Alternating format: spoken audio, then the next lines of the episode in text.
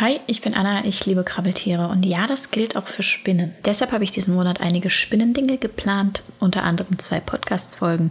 Einmal diese hier, in der ich euch Arten vorstelle, die vielleicht auch bei euch zu Hause leben.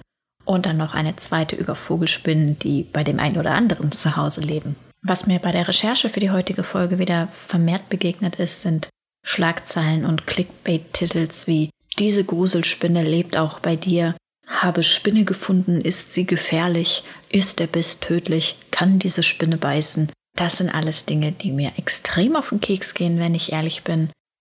Das würdet hier also nicht geben. Spinnen sind spannend, Spinnen können auch sehr cute sein. Wer mich kennt, weiß, dass ich selbst eine kleine Philippus regius zu Hause habe. Das ist eine Springspinne namens Rosi oder auch Rosalie.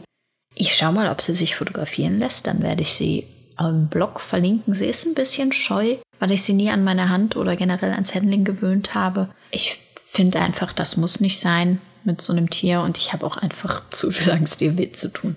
Rosi ist jetzt keine recht große Spinne und Springspinnen generell haben auch einfach ein sehr süßes Gesicht, weshalb sie von vielen Leuten nicht als gruselig empfunden werden. Im Vergleich mit einheimischen Spinnen, die wir hier bei uns finden, ist Rosi allerdings doch relativ groß im Vergleich mit Vogelspinnen, die man so in der Haltung hat, ist sie aber ein Winzling. Also so eine Philippus regius wird laut Webangaben zwei Zentimeter groß. Ich würde jetzt sagen, inklusive Beinchen, sie so etwa das obere Daumenglied auf meinem Finger, wenn sie denn auf die Hand kommen würde. Genug der Vorrede, ab in die Folge. Ich stelle euch heute drei Arten vor, die auf den ersten Blick kleine braune Spinnen sind. Bin mir ziemlich sicher, dass die ein oder andere davon von euch auch schon eingefangen und rausgesetzt wurde. Und die Schönheit dieser Tiere habe ich tatsächlich erst durch die Makrolinse meines Handys erkannt, weil ich dann erst gesehen habe, dass die Tiere gezeichnet sind, unterschiedliche Körperformen haben und dann überhaupt erst kapiert habe, dass das unterschiedliche Arten sind, die hier bei mir rumkrabbeln. Also immer mal wieder rumkrabbeln. Ich habe einen Balkon, wenn die Tür auf ist, passiert das schon mal, dass da was reinkrabbelt. Und diese drei Arten möchte ich euch heute vorstellen. Wir beginnen mit der Sektorspinne. Das ist eine Webspinne, die ein Radnetz spinnt, das heißt so ein typisches Spinnennetz, wie man das kennt.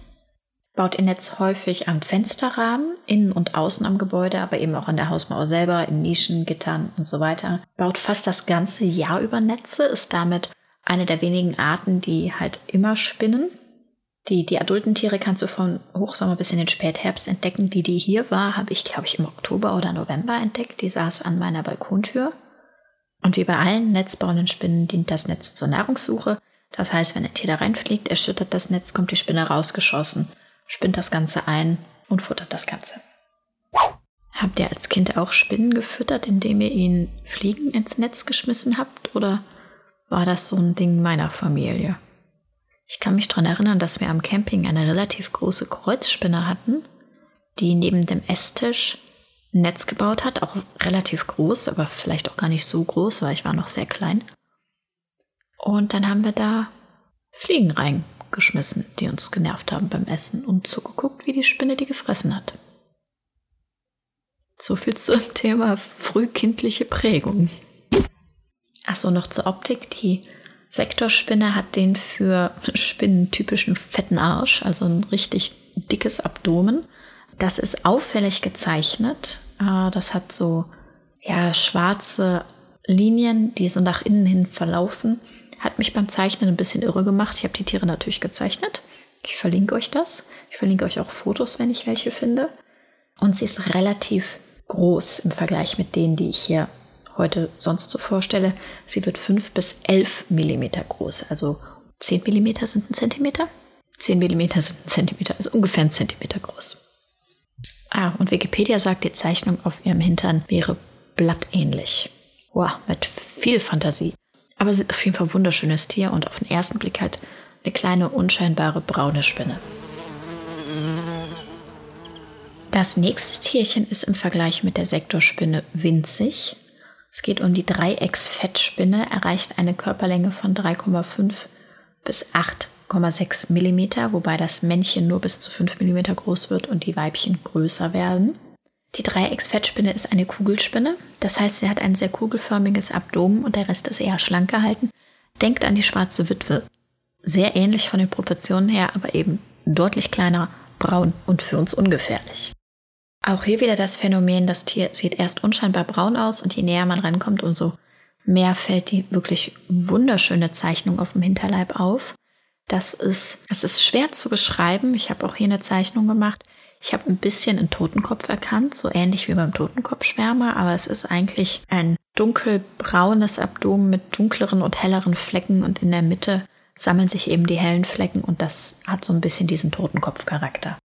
Die Tiere wurden eingeführt und breiten sich derzeit wohl auch in Europa aus und in Gebieten, wo sie draußen im Winter nicht überleben können, kommen sie eben in die Gebäude rein. Deswegen habe ich sie wahrscheinlich in meiner Küche gefunden. Und die Tiere bauen Haubennetze. Was ist ein Haubennetz? Das habe ich mich auch gefragt. Es scheint eine Art Spinnennetz zu sein, von dem klebrige Fäden nach unten runterhängen, um darunter hinweglaufende Beutetiere einzufangen. Das Radnetz, was ich vorher genannt hatte, ist eher dieses typische Spinnennetz, das so senkrecht in der Luft gebaut ist, mit von der Mitte ausgehende Fäden und dann so rumme, rumme, rum die Klebefäden. Und dann hatte ich zwischenzeitlich noch das Baldrian-Netz zwischen, weil mir das für Haubennetz als Suche ausgegeben wurde. Das sind diese Netze, die über Gräser drapiert aussehen, eben wie so ein Baldri Baldachin, nicht Baldrian, Baldachin. Ähm, wenn du Arachnologe bist und Ahnung hast von Spinnennetzen, schreib mir, ich möchte über Spinnennetze sprechen und ich habe absolut keine Ahnung. Kennt ihr dieses Meme mit Spinnen auf unterschiedlichen Drogen, wie die Netze dann unterschiedlich aussehen? Das wäre auch spannend, das genauer zu besprechen. Also ihr merkt, hier ist voll der Profi am Berg. Ich äh, fühle mich gerade erst in die Welt der Spinnen vor und wenn du etwas besser weißt, meld dich auf jeden Fall. Hau raus. Die letzte Spinne für heute ist mein absoluter Liebling, einfach weil ich komplett geflasht davon war, dass etwas derart Irres in meiner Küche saß und mich angeguckt hat abends. Es geht um die Speispinne und die wohnt vermutlich auch bei dir. Diese Speispinnen leben nämlich bevorzugt in Behausungen von Menschen, also in Gebäuden. Hinter Möbeln, Schränken, was auch immer, kommen nachts raus. Das Tier ist allerdings nur vier bis sechs Millimeter groß. Das heißt, du hättest die wahrscheinlich einfach noch nie wahrgenommen. Und der Kopf des Tieres ist größer als ihr Abdomen, weil in diesem Kopf einfach mal Giftdrüsen sitzen, die einen klebrigen Faden aus dem Mund rausschießen auf die Beute. Und dabei kann das Tier bis zu 20 Millimeter weit spucken. Nochmal zur Erinnerung, es wird maximal 6 Millimeter groß. Das ist fast viermal so viel wie die Körpergröße. Das ist, als würde ich hier, keine Ahnung, vier, sechs Meter weit spucken. Wie groß bin ich? Ich bin keine zwei Meter groß, aber you get the point. Es ist einfach Wahnsinn, wie weit dieses Vieh spucken kann. Und dabei wird dieser klebrige Faden im Zickzackmuster auf die Beute gespuckt, um die Beute am Boden oder an der Wand festzukleben und dann rennt die Spinne hin und frisst das. Und dabei fressen sie tatsächlich auch Beutetiere, die größer sind als sie, auch andere Spinnen.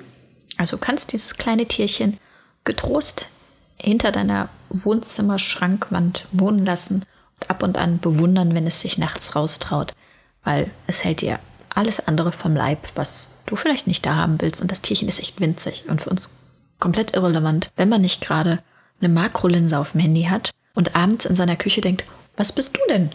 Und dann total geflasht erstmal für ein paar Tage an nichts anderes denken kann als an diese kleine Spinne. So, ihr merkt's, ich stehe ganz am Anfang meiner Spinnenbegeisterung. Deswegen ist das ja auch die erste Folge zum Einstieg in meinen Spinnenmonat. Nächstes Mal werde ich mit jemandem sprechen, der ein bisschen mehr Ahnung hat vom Fach, ein bisschen mehr Erfahrung hat mit Spinnen und ein paar mehr Spinnen hält, als ich es tue. Bis dahin, tüdelü.